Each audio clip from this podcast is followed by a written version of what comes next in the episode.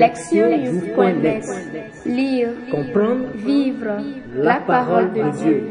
Lire ou écouter chaque semaine, www.lectionnews.net 19e dimanche du temps ordinaire. Année C. Priez. Psaume 32. Criez de joie pour le Seigneur, homme juste. Homme droit, à vous la louange. Heureux le peuple dont le Seigneur est le Dieu. Heureuse la nation qu'il s'est choisie pour domaine. Dieu veille sur ceux qui le craignent, qui mettent leur espoir en son amour pour les délivrer de la mort, les garder en vie au jour de famine. Nous attendons notre vie du Seigneur. Il est pour nous un appui, un bouclier. Que ton amour, Seigneur, soit sur nous comme notre espoir est en toi. Lire la parole. Première lecture. Sagesse de Salomon, chapitre 18, versets 6 à 9. La nuit de la délivrance pascale avait été connue d'avance par nos pères. Assurés des promesses auxquelles ils avaient cru, ils étaient dans la joie. Étant peuple accueilli à la fois le salut des justes et la ruine de leurs ennemis. En, en même temps que tu frappais nos adversaires, tu nous appelais à la gloire. Dans le secret de leur maison, les fidèles descendants des justes offraient un sacrifice et ils consacraient d'un commun accord cette loi divine, que les saints partageraient aussi bien le meilleur que le pire, et déjà ils entonnaient les chants de louange des pères. Deuxième lecture. Hébreu 11, du verset 1 à 2, 8 à 19. Frères, la foi est une façon de posséder ce que l'on espère, un moyen de connaître des réalités qu'on ne voit pas. Et quand l'Écriture rend témoignage aux anciens, c'est à cause de leur foi. Grâce à la foi, Abraham obéit à l'appel de Dieu. Il partit vers un pays qu'il devait recevoir en héritage. Et il partit sans savoir où il allait. Grâce à la foi, il vint séjourner en immigré dans la terre promise, comme en terre étrangère. Il vivait sous la tente, ainsi qu'Isaac et Jacob, héritiers de la même promesse, car il attendait la ville qui aurait de vraies fondations, la ville dont Dieu lui-même est le bâtisseur et l'architecte. Grâce à la foi, Sarah, elle aussi, malgré son âge, fut rendue capable d'être à l'origine d'une descendance parce qu'elle pensait que Dieu est fidèle à ses promesses. C'est pourquoi, d'un seul homme, déjà marqué par la mort, a pu naître une descendance aussi nombreuse que les étoiles du ciel et que le sable au bord de la mer une multitude innombrable. C'est dans la foi, sans avoir connu la réalisation des promesses, qu'ils sont tous morts, mais ils l'avaient vu et salué de loin, affirmant que sur la terre, ils étaient des étrangers et des voyageurs. Or, parler ainsi, c'est montrer clairement qu'on est à la recherche d'une patrie. S'ils avaient songé à celle qu'ils avaient quittée, ils auraient eu la possibilité d'y revenir. En fait, ils aspiraient à une patrie meilleure, celle des cieux. Aussi Dieu n'a pas honte d'être appelé leur Dieu, puisqu'il leur a préparé une ville. Grâce à la foi, quand il fut soumis à l'épreuve, Abraham offrit Isaac en sacrifice. Et il offrait le Fils unique, alors qu'il avait reçu les promesses et entendu cette parole. C'est par Isaac qu'une descendance portera ton nom. Il pensait en effet que Dieu est capable même de ressusciter les morts. C'est pourquoi son Fils lui fut rendu. Il y a là une préfiguration. Évangile, Luc 12, versets 32 à 48. En ce temps-là, Jésus disait à ses disciples, Sois sans crainte, petit troupeau, votre Père a trouvé bon de vous donner le royaume. Vendez ce que vous possédez et donnez-le en aumône. Faites-vous des bourses qui ne s'usent pas, un trésor inépuisable dans les cieux, là où le voleur n'approche pas, où la mythe ne détruit pas. Car là où est votre trésor, là aussi sera votre cœur. Restez en tenue de service, votre ceinture autour des reins et votre lampe allumée. Soyez comme des gens qui attendent leur maître à son retour des noces pour lui ouvrir dès qu'il arrivera et frappera à la porte. Heureux ces serviteurs-là que le maître à son arrivée trouvera en train de veiller. Amen, je vous le dis, c'est lui qui, la ceinture autour des reins, les fera prendre place à table et passera pour les servir. S'il revient vers minuit ou vers trois heures du matin et qu'il les trouve ainsi, heureux sont-ils? Vous le savez bien, si le maître de maison avait su à quelle heure le voleur viendrait, il n'aurait pas laissé percer le mur de sa maison. Vous aussi, tenez-vous prêts. C'est à l'heure où vous n'y penserez pas que le Fils de l'homme viendra. Pierre dit alors, Seigneur, est-ce pour nous que tu dis cette parabole ou bien pour tous? Le Seigneur répondit, Que dire de l'intendant fidèle et censé à qui le maître confiera la charge de son personnel pour distribuer en temps voulu la ration de nourriture? Heureux ce serviteur que son maître en arrivant trouvera en train d'agir ainsi. Vraiment, je vous le déclare, il l'établira sur tous ses biens. Mais si le serviteur se dit en lui-même, mon maître tarde à venir, et s'il se met à frapper les serviteurs et les servantes, à manger, à boire et à s'enivrer, alors quand le maître viendra, le jour où son serviteur ne s'y attend pas, et à l'heure qu'il ne connaît pas, il écartera et lui fera partager le sort des infidèles. Le serviteur qui, connaissant la volonté de son maître, n'a rien préparé et n'a pas accompli cette volonté, recevra un grand nombre de coups. Mais celui qui ne le connaissait pas et qui a mérité des coups pour sa conduite, celui-là n'en recevra qu'un petit nombre. À qui l'on a beaucoup donné, on demandera beaucoup, et à qui l'on a beaucoup confié, on réclamera davantage. Entendre la parole. Le thème. Le sens de la foi. Le mot foi est l'un des termes les plus fréquents dans la Bible et dans l'Église. Cependant, sa véritable signification est souvent masquée par une compréhension limitée ou déformée. Les lectures d'aujourd'hui abordent ce problème et illustrent ce que signifie réellement la foi. La première lecture du livre de la sagesse rappelle la nuit où les Israélites ont quitté l'Égypte pendant les autres. L'auteur affirme que les événements spectaculaires de cette nuit-là avaient été préalablement communiqués aux Israélites, de sorte qu'ils attendaient ce moment. Se réjouissant de la connaissance de ce qu'ils allaient traverser, l'auteur souligne qu'ils avaient confiance dans le plan de Dieu et que sa promesse se réaliserait. L'histoire leur a donné raison. Cette brève déclaration introductive révèle un élément essentiel de la vraie foi. En quittant l'Égypte, les Israélites ont pris un risque énorme. Les Égyptiens étaient puissants et ne voulaient pas laisser leurs esclaves partir librement.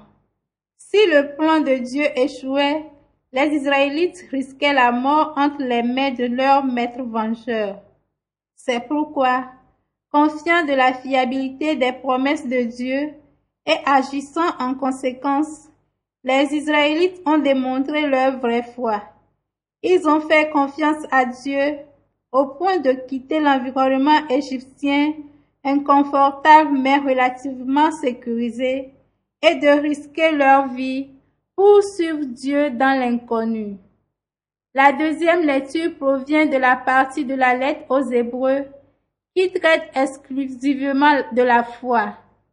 Cela commence par la seule définition systématique de la foi contenue dans la Bible. La foi est l'assurance de tout ce qui est espéré. La conviction de ne pas voir, selon cette définition, la foi c'est la confiance que l'on espère et qui n'est pas encore vue et qui va sûrement se réaliser. Cette définition est appuyée par une série d'exemples personnels de héros de la foi allant d'Abel au martyr Maccabée. Confère Hébreu 11, 2 à 40. Le plus grand exemple et illustration de la foi cité par l'auteur de la lettre aux Hébreux est Abraham. Dieu a promis à Abraham un pays. Confiant en cette promesse, Abraham quitte son pays et comme les Israélites lors de autres, prend le risque d'entrer dans l'inconnu sans savoir où il s'en va et comment la promesse de Dieu va se réaliser. Une fois sur la terre de Canaan, vivant dans une tente en tant que nomade, il conserve l'espoir que cette terre appartiendra un jour aux permanences à ses descendants. L'auteur interprète cet espoir comme l'anticipation de grande envergure d'Abraham sur la ville céleste, Jérusalem, symbole de la vie éternelle. Confère Hébreu 12, verset 22. De plus, Abraham et sa femme Sarah n'avaient pas d'enfants. Et pourtant, Dieu a promis à Abraham des descendants aussi nombreux que les étoiles du ciel. Abraham n'a jamais cessé de croire que cette promesse se réalisera. C'est le cas et les descendants d'Abraham sont devenus le grand et nombreux peuple d'Israël. Cependant, le test ultime de sa foi est venu lorsque Dieu a demandé à Abraham le sacrifice de son fils unique, l'enfant de la promesse, Isaac. Ce n'était pas un test d'obéissance, mais un test de confiance. Abraham fut invité à démontrer sa confiance en Dieu au point d'abandonner ce qui était apparemment l'accomplissement de la promesse son Fils unique. Dieu se contredisait-il en lui donnant un fils et en demandant ensuite que l'enfant lui soit rendu par le sacrifice? Abraham n'a sûrement pas compris la demande de Dieu, mais il a continué à faire confiance à Dieu et à agir conformément à son commandement. Grâce à sa foi et à sa confiance en Dieu, Isaac lui fut rendu. Dieu a tenu sa promesse.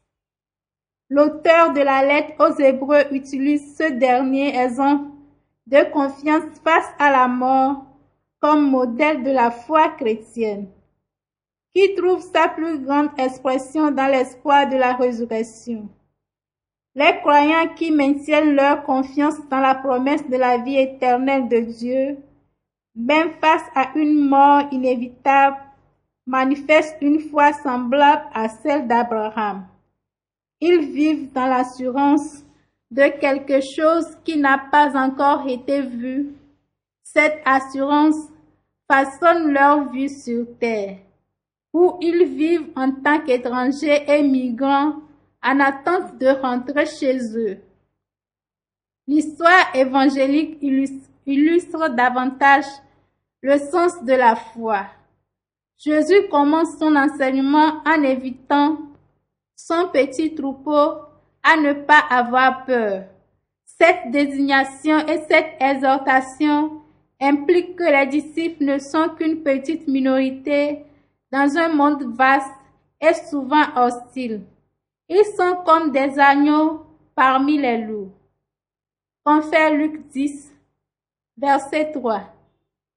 Cependant, Jésus les rassure qu'ils ont devant eux un avenir glorieux, car leur Père, Dieu, a décidé de leur donner un royaume. Bien qu'ils soient petits, insignifiants et affligés à présent, leur destin est la vie éternelle en présence de Dieu.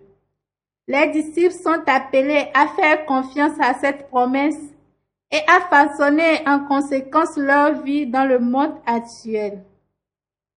La première expression de cette confiance est l'attitude des disciples à l'égard de la richesse matérielle.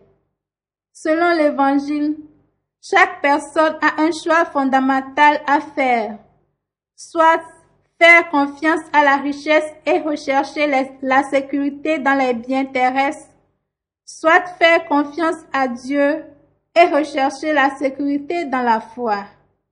La première option lie une personne à ce monde qui passe et est donc un choix insensé, car ce monde disparaît. La deuxième option garantit la vie éternelle et constitue donc un choix judicieux. Naturellement, on ne peut faire confiance qu'à Dieu en tant que donneur d'une vie vraie et permanente. Une telle vie est le trésor que les disciples doivent rechercher de tout cœur. La deuxième expression de la foi est la vigilance, illustrée par les serviteurs qui attendent le retour de leur maître. Ceux qui attendent le retour du maître symbolisent les chrétiens qui attendent le retour de Jésus. Une telle vigilance garantit que les inquiétudes et les soucis de la vie quotidienne n'occultent pas l'engagement des disciples envers Jésus et son enseignement, et ne permettent pas aux disciples de perdre de vue leur véritable destin céleste. La dernière expression de confiance dans la promesse de Dieu est la vie de service illustrée par des exemples des deux entendants. Un est fidèle à sa tâche et reçoit une récompense appropriée. L'autre échoue dans sa tâche car il ne peut pas maintenir son engagement envers le maître pendant longtemps. Sous l'emprise de la richesse et du plaisir, l'infidèle serviteur a abandonné sa tâche de servir et a tout perdu. Luc enseigne que la vraie foi se manifeste par l'attente vigilante de Jésus et par un service fidèle. Une telle confiance dans une vie céleste ne fait pas sortir les croyants de ce monde, mais leur donne la perspective et le point de vue approprié sur le monde présent. La vraie foi regarde l'avenir lointain mais elle a un impact décisif sur le présent.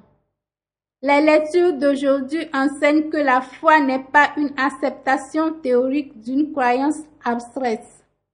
Au contraire, la vraie foi exerce une influence profonde et très concrète sur la vie quotidienne des croyants. Les Israélites ont fait confiance à Dieu et suivant ses directives, ont quitté l'Égypte pour finalement vivre en tant que peuple libre dans leur propre pays. Abraham a fait confiance à Dieu et a pris des décisions qui ont changé sa vie, faisant de lui l'ancêtre d'une grande nation. Jésus a demandé à ses disciples de faire confiance à la promesse de Dieu de la vie éternelle et de mener une vie de service vigilante libre de toute domination et de la cupidité. Ces exemples bibliques montrent que la vraie foi consiste en une confiance en Dieu et en ses promesses qui permettent aux croyants de vivre sagement dans le présent sur la base d'une connaissance fiable de l'avenir. Le psalmiste a bien exprimé ce principe de la foi en ces termes. Nous attendons notre vie du Seigneur. Il est pour nous un appui, un bouclier. Écoutez la parole de Dieu. Chaque matin, il voulait brosser les dents de sa femme, la laver et la nourrir. Chaque soir, il voulait s'asseoir à côté d'elle, lui tenir la main et lui raconter des histoires qui la feraient rire même dans sa douleur. Il voulait chanter ses chansons préférées et lui dire comme elle était belle. Bien qu'ils aient eu recours au service d'un dispensateur de soins à domicile, il estimait toujours que lui-même devait offrir certains services à sa femme. Il n'était marié que depuis quelques années lorsque la femme a eu un accident et est devenue paralysée. La curiosité était de savoir ce qui l'incitait à rester auprès de sa femme malade malgré les appels de ses amis et des parents à obtenir une nouvelle maîtresse. Sa réponse fut la suivante. Le jour de notre mariage, j'ai regardé ma femme dans les yeux et je lui ai promis solennellement de l'aimer et de l'honorer tous les jours de ma vie. Je connaissais la signification de chaque mot que je prononçais et maintenant je remplis ma promesse. C'était touchant cette déclaration d'amour et de fidélité. La fidélité, pas seulement dans les bons moments, mais surtout dans les moments difficiles. Une personne fidèle est une personne pleine de foi et digne de confiance. Une telle personne est insensible aux scènes changeantes de la vie. Un proverbe africain dit La chaleur accablante ne change pas la couleur du léopard. Une foi authentique ne peut pas changer lorsque les circonstances changent. La fidélité au Seigneur implique de mener à bien jusqu'au bout la tâche qu'il nous a confiée. Une chanson commune souvent chantée dans les petites communautés chrétiennes d'Afrique de l'Ouest anglophone est notée comme suit. J'ai décidé de suivre Jésus, pas de retour en arrière. Croire est une décision de ne pas faire demi-tour, même lorsque les choses ne se passent pas comme prévu. Le mot qui veut exprimer la foi parmi les Akans du Ghana est Gidi ce qui signifie littéralement prendre et manger. On prend généralement et mange quelque chose dans une atmosphère de confiance. Même s'il a un goût amer dans la bouche, la confiance permet de la déguster, convaincu de sa bonté ultime. Lorsque nous avons foi en Dieu, nous aussi prenons et mangeons sa parole, indépendamment de ce que nous ressentons dans une situation donnée. Il a fallu de la foi à Abraham pour qu'il abandonne un passé familier et commence un voyage en s'accrochant à la parole de Dieu. Il lui a fallu une foi encore plus grande pour soutenir sa décision. Il a fallu la foi en la parole de Dieu pour que les Israélites sortent d'Égypte et une fois encore plus grande pour parvenir à Canaan. Suivre Jésus n'est pas un appel à s'allonger sur un lit de roses, mais à marcher sur le chemin difficile, mais qui mène à la sainteté. Les épreuves et les tentations du voyage dégonflent souvent notre ego et beaucoup abandonnent. Peut-être, plutôt que de jeter l'éponge, nous pourrions envisager de nourrir le peu de foi qui reste dans nos cœurs. Là où il y a la foi, tout est possible. Proverbe. La chaleur torride ne change pas la couleur d'un léopard. Agir, s'examiner. Quelle est la profondeur de ma foi en Dieu? Suis-je capable de tenir la promesse à Dieu quand les choses vont mal dans ma vie? À quand remonte la dernière fois que j'ai décidé d'affronter un défi et de faire quelque chose de difficile en raison de ma foi? Et de ma confiance en Jésus. Répondre à Dieu. Dans un esprit de prière, je renouvelle mes promesses de baptême et je confesse ma foi en Dieu. Répondre à notre monde. Pour augmenter ma foi, je dois la pratiquer. Je choisirai un, mo- un moyen concret pour y arriver. Comment pouvons-nous, en tant que groupe, enseigner aux autres la véritable signification de la foi révélée dans la liturgie d'aujourd'hui? Priez. Seigneur Jésus, je suis faible, mais tu es fort. Aide-moi à te garder par la foi pendant que je monte le chemin escarpé de la vie. Amen.